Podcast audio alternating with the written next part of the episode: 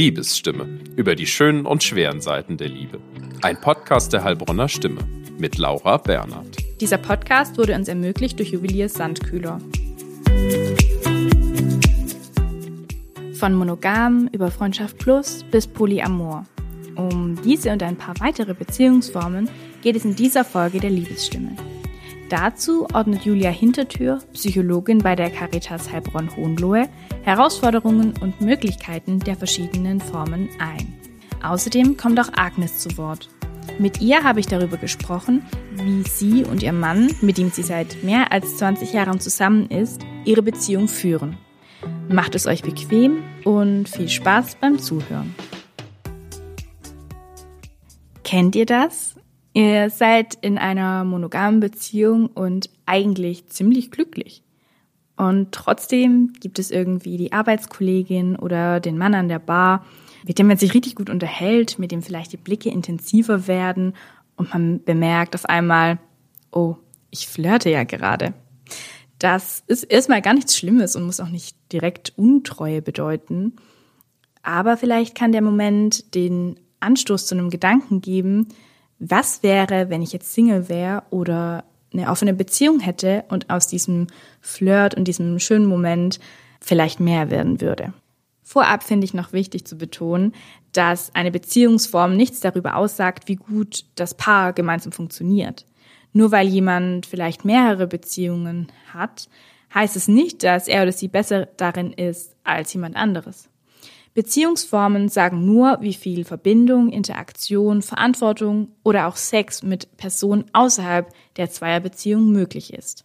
Wir betrachten die Beziehungsformen hier wertneutral. Beginnen wir erst einmal mit einer Form der Beziehung, die man im ersten Moment vielleicht gar nicht auf dem Schirm hat, dass es auch schon eine Beziehungsform ist, nämlich dem Single-Sein.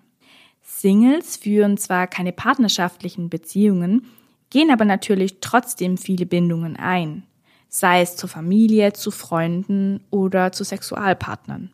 Singles werden dabei oft kritisch beäugt. Kriegt die denn niemanden ab?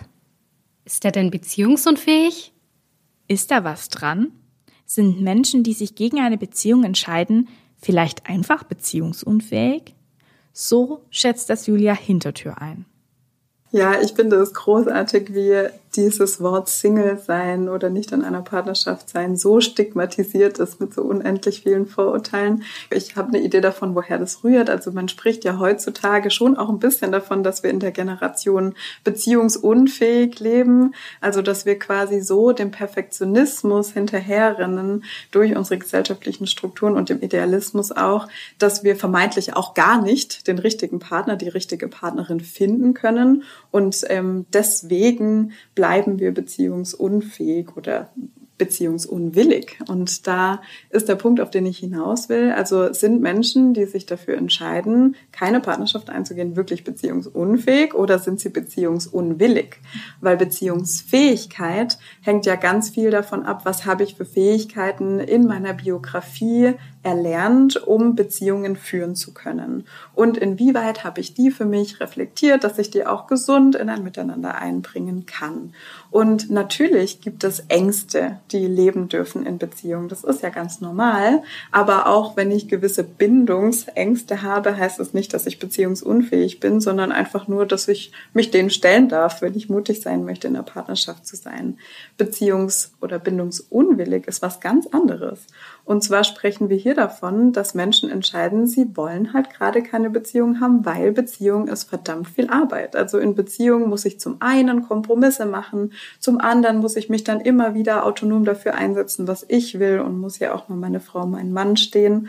Und das ist unendlich viel Arbeit. Also das möchte nicht jeder und es ist völlig legitim, dass nicht jeder das möchte, um dann zu sagen, ich pflege lieber die Beziehung zu mir selbst oder andere Formen von Beziehungen zu anderen, die jetzt vielleicht nicht in eins dieser klassischen Cluster fallen, die einfach sehr viel Verbindlichkeit auch mit sich bringen. Einige Menschen sehen sich auch außerhalb einer Paarbeziehung nach Sexualität und Vertrautheit. Manch einer findet das, was er sucht, in einer Freundschaft plus. Dabei haben Freunde miteinander Sex und verbringen oft auch Zeit wie ein Pärchen, gehen also essen oder schauen gemeinsam Filme. Das Praktische daran, Durch die Freundschaft ist da Vertrautheit ganz ohne vorheriges aufwendiges Dating. Doch die neue Komponente Sex verändert die Freundschaft. Welche Herausforderungen es bei einer Freundschaft Plus geben kann, habe ich Psychologin Julia Hintertür gefragt. Eine große Herausforderung bei Freundschaft Plus kann natürlich sein, dass zu wenig gesprochen wird. Also genauso wie in anderen, ich sage jetzt mal, gängigen Beziehungsformen, die man so kennt, also auch Monogamie, ist ja Freundschaft Plus, was da kann sich fast jeder Mensch schon heutzutage fast was drunter vorstellen. Das heißt also, man war mal nur in Anführungszeichen befreundet und irgendwann hat man angefangen, vielleicht auch Sexualität miteinander zu teilen. Und dann geht man vermeintlich davon aus, naja, da müssen wir jetzt nicht drüber sprechen sprechen, weil jeder weiß ja, was das ist. Und deswegen äh, machen wir das jetzt einfach so, ohne über unsere jeweiligen Befindlichkeiten und unsere Bedürfnisse zu sprechen. Und das kann natürlich eine große Herausforderung werden, weil wenn wir nie in eine offene Kommunikation darüber gehen, wie geht es uns damit, dass wir hier eine Freundschaft plus miteinander führen, kann es natürlich sehr verletzend werden für eine oder für beide Personen. Getrennt voneinander lebt doch nur, wer bald zusammenzieht. Das könnte man meinen, aber weit gefehlt. Living apart together, kurz LAT, ist ein Konzept der Beziehung, bei dem ein Paar sich für getrennten Wohnraum entscheidet. Hat so eine Beziehung bereits die besten Zeiten hinter sich? Also du sprichst ja die äh, ja, Living Apart Together Partnerschaften an. Also in der Forschung macht man bei getrennt lebenden Paaren drei Kategorien auf. Ich nenne die einfach mal kurz, dass wir sie mit in den Pott werfen. Also einmal quasi die, die du genannt hast, die Lat-Beziehungen, wo die oft so definiert werden, zumindest in der Forschung, dass man so ungefähr zwei Stunden voneinander weg wohnt maximal. Mhm. Dann gibt's die Long-Distance Relationships, also die definiert man, zumindest nach manchen Definitionen eben, dass es länger als zwei Stunden dauert, um zueinander zu kommen und eben die ähm, bilateralen Beziehungsmodelle. Das heißt, man lebt zum Beispiel in der gleichen Stadt, hat aber zwei Wohnungen. Und all die können wir aber trotzdem jetzt erstmal in einen Pott werfen. Ich wollte sie nur einmal aufgemacht haben. Und da ist es natürlich erstmal spannend zu schauen, wie kam es dazu, dass wir so leben. Also liegt es daran, dass wir zum Beispiel beide beruflich irgendwie in unterschiedlichen Städten, in unterschiedlichen Ländern möglicherweise sogar zu tun haben und ähm, wir deswegen nicht zusammenleben in einer Wohnung oder haben wir gemerkt, dass Zusammenleben für uns eine riesen Herausforderung ist, die wir vermeintlich nicht überwunden bekommen und deswegen haben wir unsere eigenen Wohnungen. Und ich würde sagen, pauschal kann man nicht sagen, ob dann eine Beziehung erstmal zum Scheitern verurteilt ist oder nicht, sondern die Frage ist, wie ist dieses Paar zu dieser Entscheidung gekommen? Also war das eine Konsensentscheidung? Wollten das beide so, weil sie merken, damit geht's uns miteinander viel besser? Oder war das vielleicht eine Entscheidung von einer Person, die gesagt hat, mir reicht's und jetzt ziehe ich erstmal aus und mache eine Trennung leid und dann trenne ich mich von dir, wenn ich mir irgendwo ein anderes Leben aufgebaut habe. Also es kann natürlich beides sein. Das kann man so von außen betrachtet natürlich erstmal nicht sagen, sondern hängt davon ab, wie definiert das Paar das für sich selber. Und es gibt viele Partnerschaften, die können sehr gut oder vielleicht sogar sehr viel besser getrennt wohnend miteinander leben, weil es natürlich auch da gewisse Vorteile gibt, die andere Partnerschaften, wenn man zusammenlebt, nicht haben, aber natürlich auch wieder andere Nachteile. Was sind denn die Vor- und Nachteile dieser Beziehungsform? Naja, der Vorteil ist, dass man sich ganz exklusive und qualitative Zeit einräumt. Also wenn man eine Living Apart äh, Together Relationship führt, dann muss man sich natürlich aktiv dafür Zeit nehmen und dann trifft man sich und hat oftmals sehr qualitativ hochwertige Zeit. Gleichzeitig kann man seine Autonomie total gut leben im Alltag. Man muss sich nicht nach der anderen Person richten, man muss sich nicht absprechen, sondern man hat quasi die Zeitfenster, die man sich einander zuspricht und dann können beide ihre Alltagsthemen ganz autonom miteinander, ja, so gestalten, wie sie das gerade wollen. Also da kommen wir auch so zum Thema, wie viel Autonomiebedürfnis, wie viel Bindungsbedürfnis habe ich und welchen Lebensbereichen. Nachteile können aber natürlich sein, dass man sich weniger sieht, als man sich sieht, wenn man zusammenwohnen würde. Und dass es natürlich auch keine alltäglichen Situationen miteinander gibt, die manche Paare ganz wunderschön miteinander finden, weil sie sagen, genau das macht auch unsere Beziehung miteinander aus. Oder auch, dass ja, wenn man eine Long-Distance-Relationship hat und sich wirklich vielleicht nur einmal im Monat sehen kann, dass dann natürlich auch Konflikte auf eine ganz andere Art und Weise ausgetragen werden. Entweder zum Beispiel über digitale Medien oder dann dieses Wochenende, an dem man sich sieht oder das verlängerte Wochenende total aufgeladen ist. Das muss jetzt toll werden. Da können wir auf gar keinen Fall streiten, weil dann müssen wir wieder vier Wochen warten, bis wir uns wiedersehen. Und so sehen wir Vor- und Nachteile von solchen Beziehungen, wie aber auch auch von Beziehungen, wenn man zusammenlebt. Da könnte man dann sagen, ja, da muss man sich ganz aktiv Zeit nehmen, um wirklich Quality Time miteinander zu haben, um wirklich wieder miteinander zum Beispiel auch auszugehen, wenn man länger miteinander zusammen ist. Also ich würde sagen, alles bewältigbar. Man muss nur für sich eine Entscheidung treffen, was passt gut zu mir. Also bin ich ein Mensch, der gerne viel Bindung lebt und das am besten in der gleichen Wohnung und im gleichen Bett jede Nacht? Oder bin ich jemand, der gerne Autonomie lebt und das vielleicht in meiner eigenen Wohnung, in meinem eigenen Alltag mit ganz besonderen Zeitfenstern, die ich meiner Partnerschaft einräume? Auch Monogamie ist nicht gleich Monogamie. Grob könnte man diese Beziehungsform in drei Kategorien unterscheiden. Da wäre zum einen die soziale Monogamie. Hier kooperieren die Partner primär, um den Nachwuchs gemeinsam großzuziehen. Ganz egal, ob die Partner eine sexuelle Beziehung miteinander pflegen. Bei der sexuellen Monogamie haben die Partner ausschließlich miteinander Sex. Das ist aber nicht zu verwechseln mit der seriellen Monogamie, die wahrscheinlich die meisten von uns pflegen oder gepflegt haben. Dabei ist man zwar mit dem aktuellen Partner exklusiv, man wechselt die Partner aber immer wieder. Das ist bei der sexuellen Monogamie nicht der Fall. Anders als bei der Monogamie haben Menschen, die Polyamor leben, gleichzeitig mehrere Partner. Dabei kann die Ausgestaltung der Beziehung sehr individuell sein. Manchmal leben alle Beteiligten unter einem Dach. Nicht immer haben alle Partner untereinander Liebesbeziehungen, das kann aber auch vorkommen. Manchmal gibt es auch eine Art Hauptbeziehung und die anderen Beziehungen werden untergeordnet. Für andere kommt das gar nicht in Frage und alle Partner müssen gleichberechtigt sein. In dem Wort Polyamorie steckt ja das Wort amore, was Liebe bedeutet. Das ist wichtig, denn Polyamorie ist nicht zu verwechseln mit Polygamie. Bei letzterem handelt es sich um die Vielehe, die in Deutschland verboten ist. In polyamoren Beziehungen sind, wenn dann nur zwei Personen miteinander verheiratet. Mit allen weiteren Partnern kann zusammengelebt, aber nicht der Bund der Ehe eingegangen werden. Was häufig mit polyamoren Beziehungen in einen Topf geworfen wird, sind die offenen Beziehungen. Obwohl der Übergang zwischen den Beziehungsformen fließend ist, bestehen doch Unterschiede. Menschen, die in einer offenen Beziehung leben, haben einen festen Partner.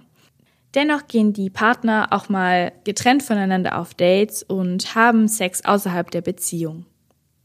Jedes Paar legt dabei seine eigenen Regeln fest. Für den einen ist es wichtig, den Sexualpartner des anderen vorher kennenzulernen, für eine andere ist Verlieben absolutes Tabu. Das muss einfach vorher abgesprochen werden. Übrigens, Laut einer repräsentativen Umfrage, die von Elitepartner in Auftrag gegeben wurde, haben 19 Prozent der Männer und 10 Prozent der Frauen im Alter von 18 bis 39 Jahren bereits Erfahrungen in einer offenen Beziehung gesammelt. Wie sieht das denn bei euch aus? Das würde uns sehr interessieren. Meldet euch doch gerne bei uns. Die Kontaktdaten findet ihr in den Show Notes und am Ende der Folge. Wer auch Erfahrungen mit einer Form der offenen Beziehung hat, ist Agnes. Die 40-Jährige ist seit mehr als 20 Jahren mit ihrem Mann, ihrer Jugendliebe, wie sie sagt, zusammen. Zwölf Jahre davon sind sie verheiratet. Mittlerweile haben sie zwei gemeinsame Kinder.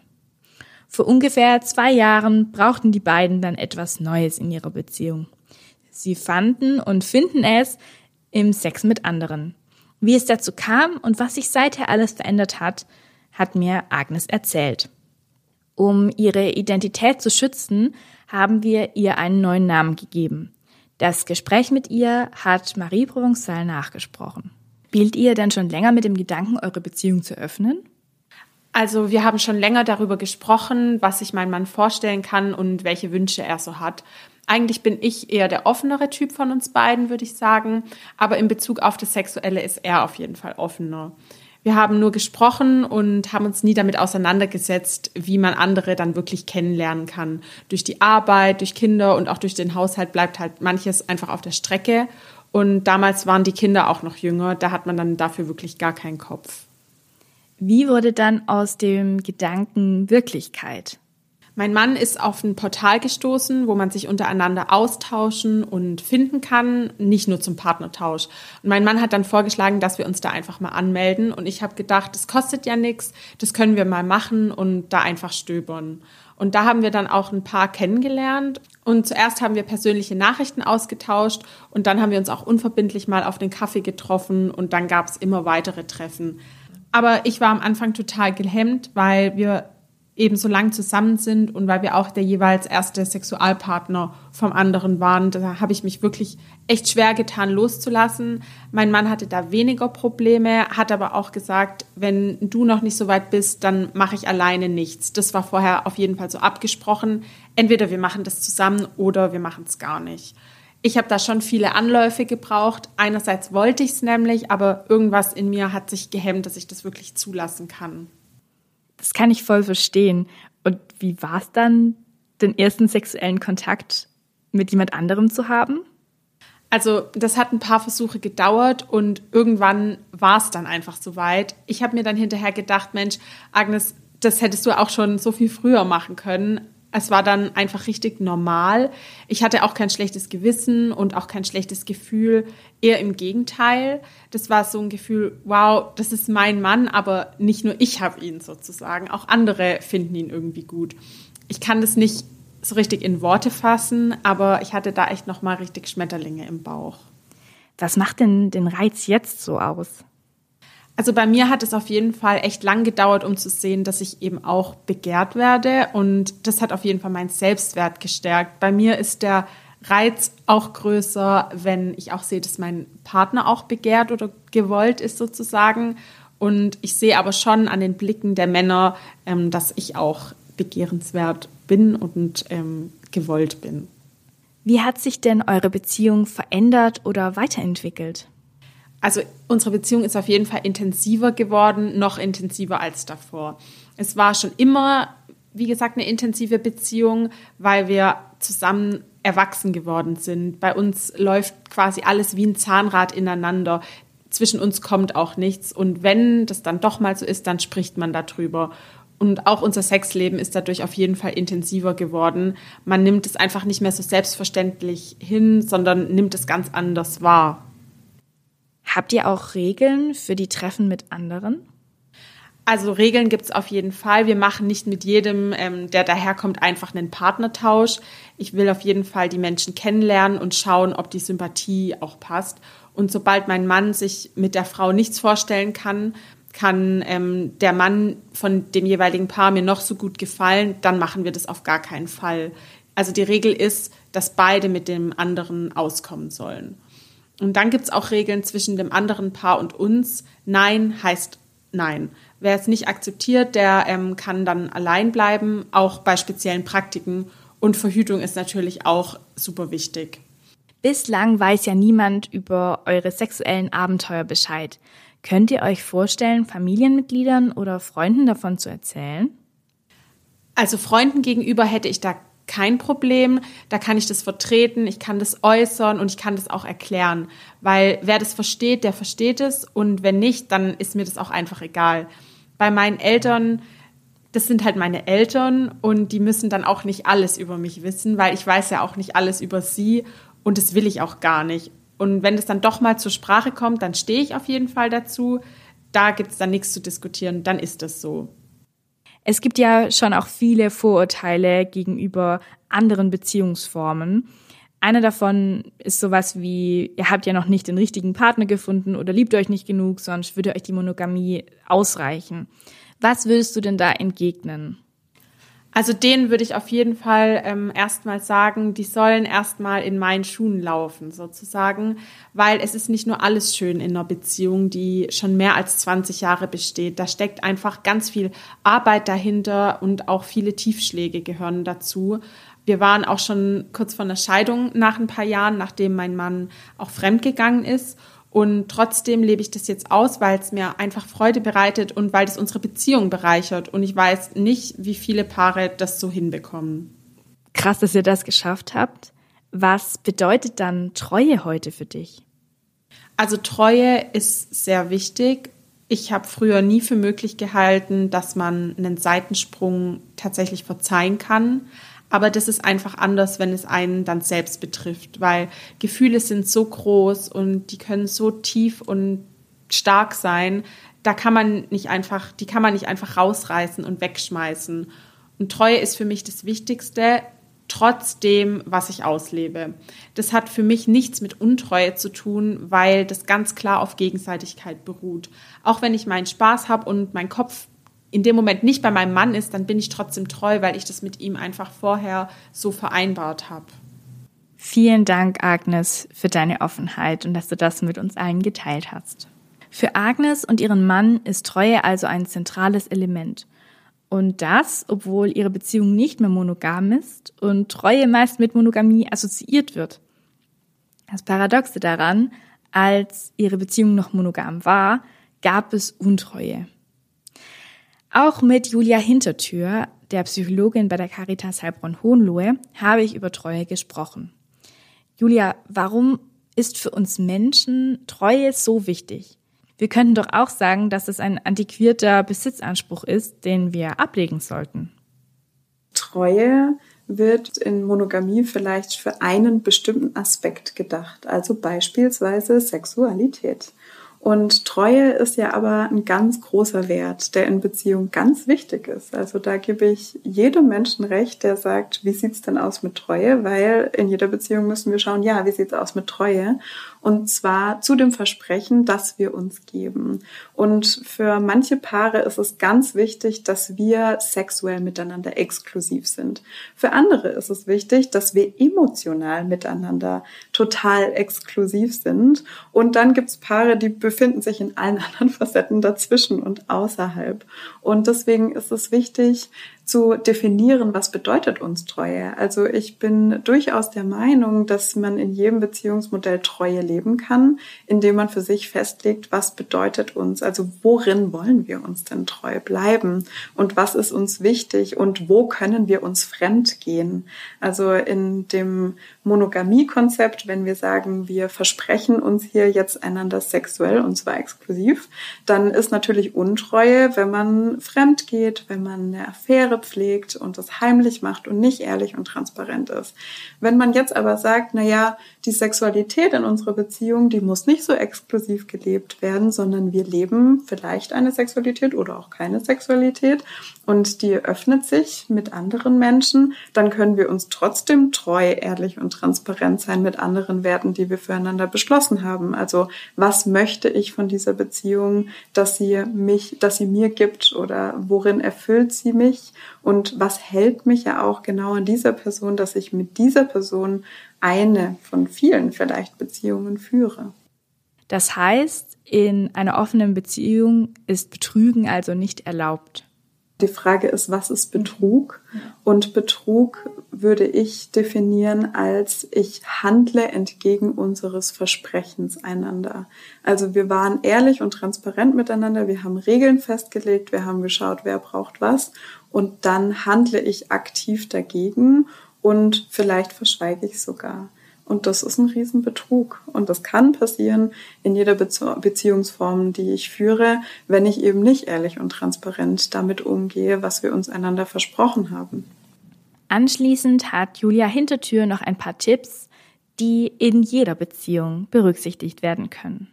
Ja, wenn wir nochmal den Blick aufs Gesamte werfen, dann denke ich, wichtig für alle Beziehungsformen ist, ehrlich zu sich selber zu sein, ehrlich mit seinen PartnerInnen zu sein, egal wie viele es dann auch sind und gut in der Kommunikation miteinander und auch immer wieder sich zuzumuten mit den eigenen Bedürfnissen, auch mit den eigenen Verletzungen, miteinander gut zu schauen, was braucht's und für sich selber natürlich immer wieder auch in den Reflexionsprozess zu gehen, was möchte ich von Beziehung, was macht mich glücklich und wo möchte ich mich wiedersehen und dann mutig zu sein, um das für sich dann auch zu platzieren, ein Stück weit in der gelebten Beziehung, die ich gerade habe oder auch nicht habe, um da einfach für sich ja einen Wohlfühlbereich zu schaffen, anstatt sich die ganze Zeit an den Leitplanken zu stoßen, die man zu irgendeinem Zeitpunkt mal für sich festgelegt hat.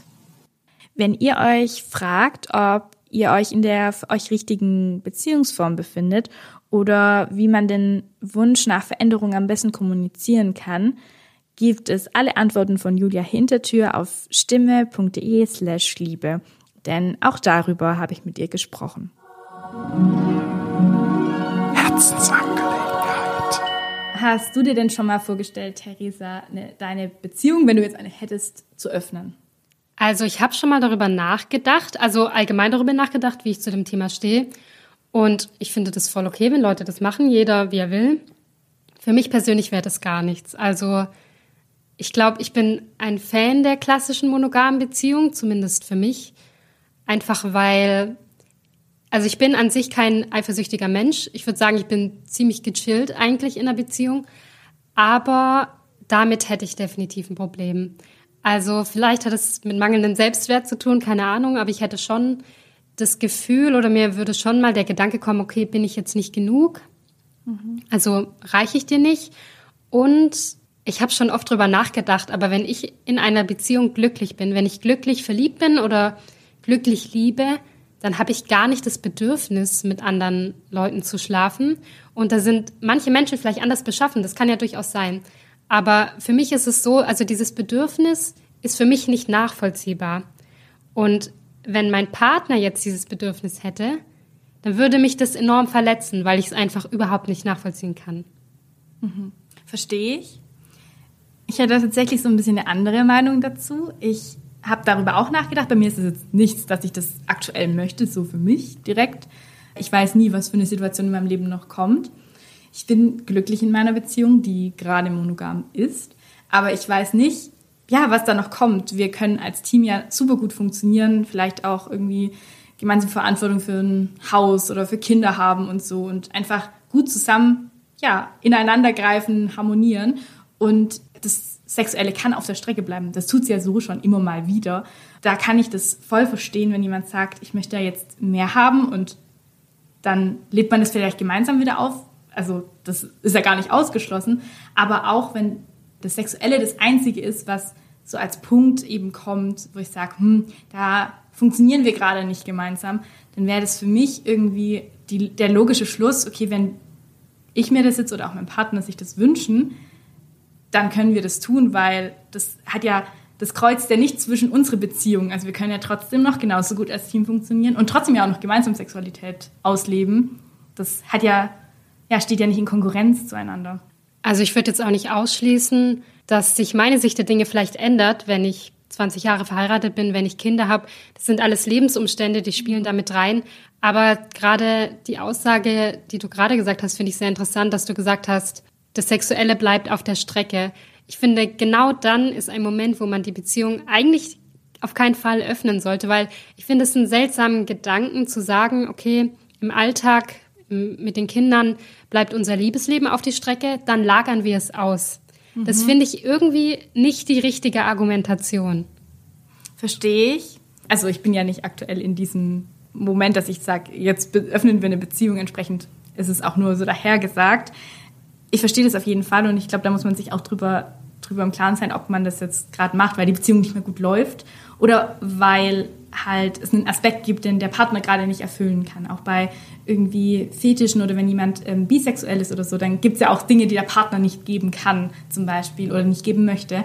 Und dann ist es ja zum Beispiel auch nochmal so ein Erweitern der Sexualität. Und ich glaube, Beziehungen können eben ja schon irgendwie einschlafen und in den Trott kommen. Und es ist ja schon so, egal ob das jetzt auf sexuelle bezogen ist, bezogen ist oder man einfach nur sich mit Freunden trifft und dann mal wieder Input von außen nach innen holt. Es, es erfrischt ja immer wieder, wenn man noch was erzählen kann und dann einen neuen Gedanken hat und so. Und ich glaube, so habe ich das gemeint. Also, dass man eben klar für sich aufräumt und überlegt, woher kommt das und haben wir einfach nur gerade keine Zeit dafür, finden wir uns irgendwie langsam doof und wollen das alles gar nicht mehr oder fehlt dir einfach nur mal Durchlüften und der Blick nach außen? Ich finde, ob man eine Beziehung öffnen kann oder nicht, ist auch davon abhängig, wie man selber zu Sex steht. Also ob Sex etwas ist, das man mit Gefühlen verbindet oder ob man wirklich einfach nur diese körperliche Nähe genießen kann und an und für sich betrachten kann. Weil es gibt Menschen, die finden erst oder haben erst dann das Bedürfnis, mit jemandem zu schlafen, wenn Gefühle da sind. Und dann gibt es Menschen, für die ist Sex losgelöst von all dem. Und das hat auch gar nichts mit dem Geschlecht zu tun oder so. Es gibt einfach Menschen, die sind so und Menschen, die sind so. Wenn da jetzt ein Pärchen ist und einer von beiden hat zum Beispiel sich in einen Kollegen verknallt oder in eine Kollegin und aus dieser Verliebtheit erwächst der Wunsch, die Beziehung zu öffnen. Dann ist sozusagen der Wunsch da, mit der Person zu schlafen, weil man sich vorher schon verknallt hat. Mhm. Und dann ist es einfach nur eine, ja, ich sag mal, Ausrede oder ein Mechanismus, um Betrug zu umgehen. Und das finde ich dann ist irgendwie der falsche Ansatz. Mhm. Ich verstehe das und das fände ich auch echt ein falscher Grund, eine Beziehung zu öffnen. Aber wenn man das klar kommuniziert und sagt, boah, ich finde den Kollegen total toll, und der andere sagt, okay, ich bin damit fein, dann ist es ja auch schon wieder kein Betrug. Also dann genau, genau absolut. Also wenn man dann natürlich sagt, ich möchte eine offene Beziehung, ha, juhu, innerlich, ich kann endlich mit diesem Kollegen schlafen, weil ich den so toll finde, dann ist es natürlich falsch, weil das ist ja der, also man gaukelt ja was anderes vor. Genau. Also genau. der Unterschied zum Betrug ist dann, man hat es kommuniziert und die andere Person hat ihr okay gegeben. Ja. Also ich finde es auch super schwierig, gerade wenn man hypothetisch drüber spricht. Aber ich glaube, das mal durchzuspielen für sich, unter welchen Bedingungen würde ich dem zustimmen, unter welchen nicht. Wenn jetzt dein Freund auf dich zukommen würde und sagen würde, also ich hätte nichts dagegen, die Beziehung zu öffnen, wollen wir da mal ernsthaft drüber nachdenken, wie würdest du denn reagieren? Oder was würdest du für Regeln aufstellen? Also für mich wäre Kommunikation unfassbar wichtig, weil ich glaube, nur so kann man Eifersucht wirklich umgehen. Also ich bin auch kein eifersüchtiger Mensch, aber ich glaube, wenn da eben so viel Unausgesprochenes ist, dann vergleicht man sich automatisch und denkt, hm, findet er die jetzt schöner als mich? Warum findet er jetzt gerade das toll, sich mit der zu treffen oder mit dem zu treffen? Dann würde in meinem Kopf sehr viel Kopfkino abgehen. Und wenn ganz klar wäre, hey, wir machen das in dem Rahmen, dann kommunizieren wir darüber, dann wäre das was, wo, wo für mich okay wäre. Was, was für mich ganz wichtig wäre, sind Freunde, Kollegen und so weiter, ein Tabu. Weil keine Menschen, mit denen, also denen man wieder über den Weg läuft regelmäßig, weil ich finde, auch dem gegenüber, also ist es einfach eine Respektsache, dass man das nicht macht, weil selbst wenn wir untereinander geklärt haben, dass es für uns eine offene Beziehung ist und an unsere Beziehung das nicht rankommt, man weiß ja nicht, was das mit den Gefühlen der anderen macht. Und deswegen auch gegenüber denen klar kommunizieren und eben nicht im Freund- und Bekanntenkreis.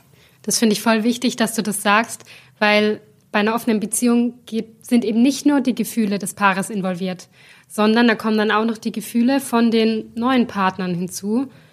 Das, das sind auch Menschen. Das ja. sind auch Menschen, die Gefühle entwickeln können, die, denen man mit Respekt begegnen sollte und mit denen man auch richtig kommunizieren sollte. Das ist voll wichtig, dass du das sagst und ich glaube, das äh, sollte man auf keinen Fall vergessen, wenn man die Beziehung öffnet. Jetzt habt ihr schon mal ein paar Argumente gehört, die für oder gegen das Öffnen einer monogamen Beziehung sprechen. Unsere Meinung findet ihr ausformuliert als Artikel auf stimme.de slash Liebe. Dort gibt es auch alle weiteren Folgen und Artikel, die im Zusammenhang mit der Liebesstimme erschienen sind. Außerdem gibt es von uns auch einen regelmäßigen Newsletter. Die Liebespost flattert dann mit Infos zur aktuellen und der nächsten Folge mit weiteren Texten rund um das Thema Liebe und Geschichten von Menschen, die wir dort weitererzählen, direkt ins eigene Postfach. Wir bedanken uns bei Juwelier Sandkühler für die Unterstützung des Podcasts. Wenn ihr Feedback zu dieser Folge oder zum gesamten Podcast habt, dann meldet euch gerne bei uns. Das geht natürlich per Mail an liebe.stimme-mediengruppe.de oder auch als Text- oder Sprachnachricht an unsere Handynummer. Weitere Informationen dazu findet ihr in den Show Notes. Vielen Dank fürs Zuhören.